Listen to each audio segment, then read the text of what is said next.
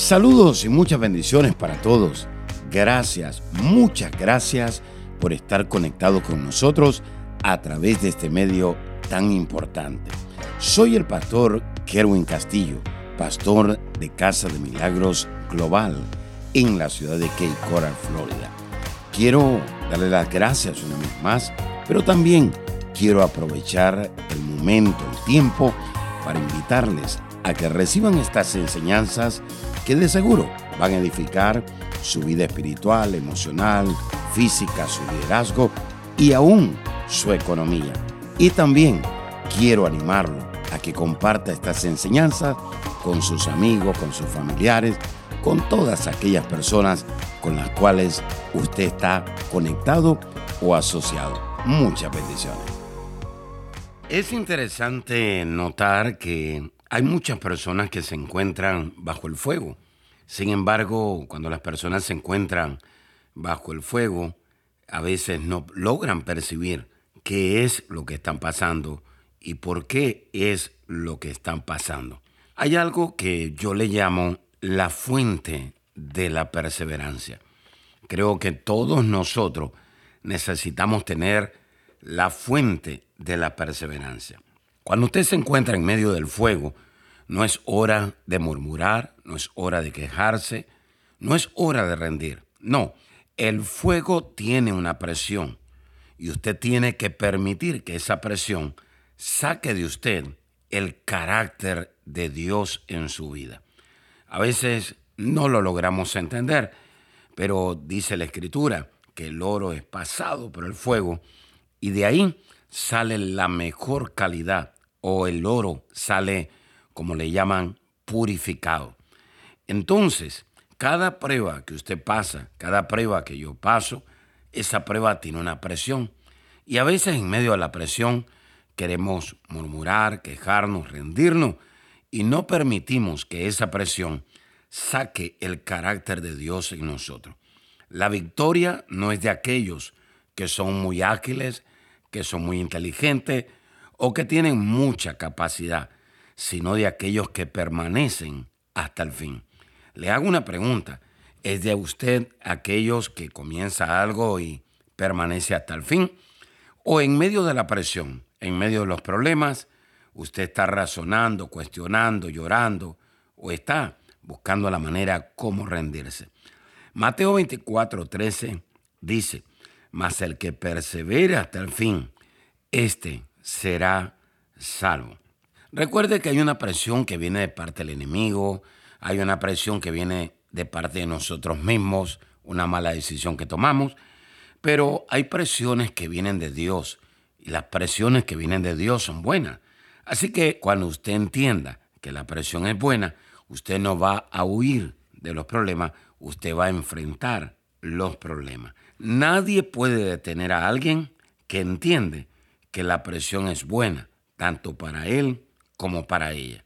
En otras palabras, cuando usted tiene ya el conocimiento, el entendimiento de que lo que usted está pasando es bueno, porque va a formar su carácter y va a sacar el carácter de Dios en su vida, entonces usted comienza a tomar una decisión y usted dice, debido a que la presión es buena, entonces voy a usar una llave.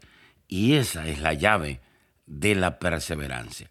Así que hay muchos en esta hora que necesitan tomar la llave de la perseverancia y comenzar a perseverar en medio de esos problemas. Hay muchas personas que están pasando situaciones difíciles, que me están oyendo en esta hora y que no saben cómo lidiar con su problema.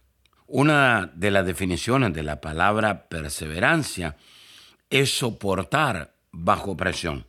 Soportar bajo presión es fácil decirlo, pero cuando están cayendo los rayos, las centellas, cuando todo le va a dar al lugar de la herida o al lugar donde usted se encuentra pasando un momento difícil, a veces no es fácil soportar la presión, pero la perseverancia quiere decir soportar bajo presión. Ahora bien, cuando usted persevera bajo la presión que le trae la vida o que le trae Dios, usted se va a convertir en alguien más fuerte que la presión que le trae la vida.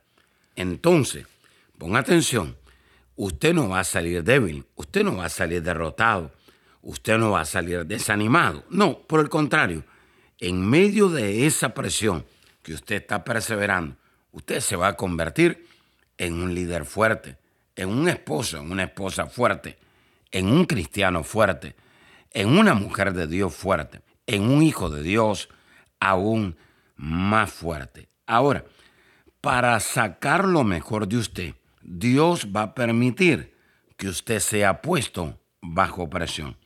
En otras palabras, a veces no pensamos y decimos, ¿cómo será posible que Dios me ponga bajo presión o Dios me lleve a un lugar de presión? Yo no entiendo eso, yo lo cancelo, yo lo paralizo. Bueno, la escritura dice en Mateo 4 que el Espíritu Santo llevó a Jesucristo al desierto. Lo llevó a un lugar de presión.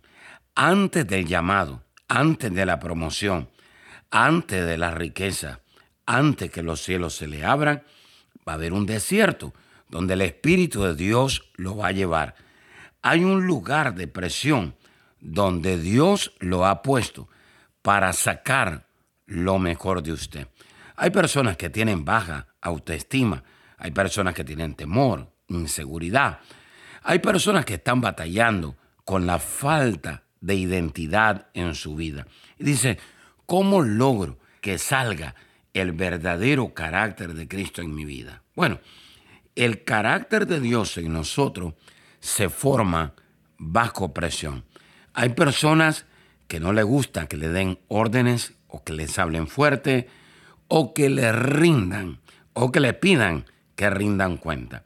Entonces, este tipo de personas no logran entender que el carácter de Dios en nosotros se forma bajo presión. Hay muchos teenagers, hay muchos jóvenes que no aguantan la presión de sus padres y comienzan a inscribirse en el ejército e irse al ejército y en el ejército van a tener una presión aún más fuerte todavía. Increíble, pero muchos jóvenes le obedecen más a un sargento que no conocen que a un padre que los engendró, que un padre que les dio el sentido de vida en esta tierra.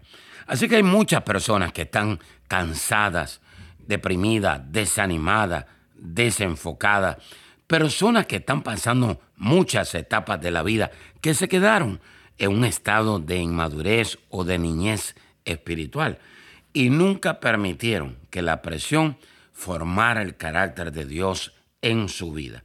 Ahora, ¿qué cosa es el carácter de Dios en nosotros? El carácter de Dios en nosotros es la imagen de Dios en nosotros. Ahora, dice la Escritura, que fuimos hechos para ser como Dios. Es decir, fuimos hechos a imagen y semejanza de Dios. No estamos hablando en términos de gloria, no. Toda la gloria primeramente es para Dios. No, estamos hablando que fuimos hechos para ser como Dios en términos de imagen, en términos de semejanza, en términos de dominar o de liderazgo. Ahora, fuimos hechos para ser como Dios para actuar y funcionar como Él lo hace. Es decir, ¿cómo es que Dios lo hace? Dios lo hace con su naturaleza. Dios lo hace con su imagen. Le pongo un ejemplo. Dios es amor. Nosotros debemos de actuar de la misma manera como Dios actúa, con amor. Dios es justo. A veces somos injustos y no representamos la imagen o la naturaleza de Dios en nosotros. Dios es santo. A veces somos atraídos más por el pecado, por la iniquidad y por la rebelión, y no por la santidad. Dios es amable, Dios no es rudo. Lo último, Dios es paciente y Dios es determinado. Si Dios no fuera paciente con usted, sencillamente ya Dios hubiera tirado la toalla. Salmos 33, 11 dice, el consejo de Jehová permanecerá para siempre. los pensamientos de su corazón por todas las generaciones. Y esta palabra consejo está hablando del propósito de Dios, pero también está hablando del carácter de Dios o la naturaleza de Dios. Le hago una pregunta. ¿Qué es lo que va a permanecer en su vida?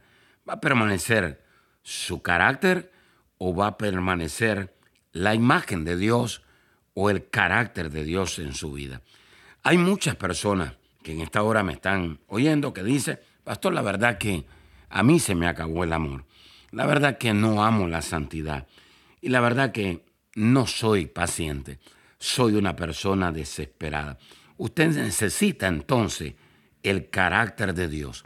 Y el carácter de Dios en nosotros se forma bajo presión. Así que la prueba que usted está pasando ahora, no la deseche, no la tire. Dios tiene algo mejor para usted. Y Dios ha diseñado un lugar desierto, prueba, dificultad, crisis, para que el verdadero carácter de Cristo, el verdadero carácter de Dios, esa naturaleza de Dios salga de usted y sea formado en medio de esa presión. Quisiera orar por aquellos que dice, pastor, yo necesito ser formado, necesito que el carácter de Dios salga en mi vida. Claro que sí. Padre, yo te doy gracias por cada vida, por cada persona, por cada hombre, mujer, adulto, anciano que nos sintoniza. Te pedimos, Señor, que nos perdone cuando hemos rechazado, murmurado, cuando nos hemos quejado de la presión, de los problemas, de las dificultades que tú has permitido que pasemos para que salga el carácter de Dios en nosotros. Jesús, te pedimos en esta hora que en medio de esta situación tu mano esté con nosotros y que juntamente con la prueba nos des la salida, nos des esa fortaleza para que seamos mejores hijos, mejores esposos, mejores creyentes, mejores líderes, mejores empresarios. Gracias Señor. Anhelo tener tu amor, anhelo tener tu justicia, tu santidad, tu amabilidad, tu paciencia. Yo quiero ser decidido, yo quiero ser determinado y que el carácter tuyo, la naturaleza, la imagen tuya permanezca para siempre en mi vida, en mi corazón. En el nombre de Jesús. Amén y amén. Bendiciones. Si esta enseñanza es de gran bendición para tu vida, por favor, déjanos saber. Será hasta la próxima. Amiga y amigo que nos está sintonizando, en Dios no existen casualidades, solamente citas divinas. Dios ha permitido que usted pueda oír mi voz en esta hora para decirle que el reino de Dios se quiere manifestar a su favor. Hay milagros, hay sanidades, hay restauración, hay liberación, hay prosperidad, paz, gozo, libertad que usted necesita accesar. La única manera de entrar a eso es recibiendo a Jesús en su corazón como su Salvador y el Señor de su vida. Hay alguien que pregunta en esta hora y dice, ¿cómo puedo recibir a Jesús? Dice la Escritura, el reino de los cielos se ha acercado, arrepentíos. La palabra arrepentirse quiere decir confesar pecados, pero también quiere decir cambiar de pensamiento. En el lugar donde usted cambia su manera de pensar, ahí usted abandona el pecado y ahí usted dice, necesito a Jesús en mi corazón.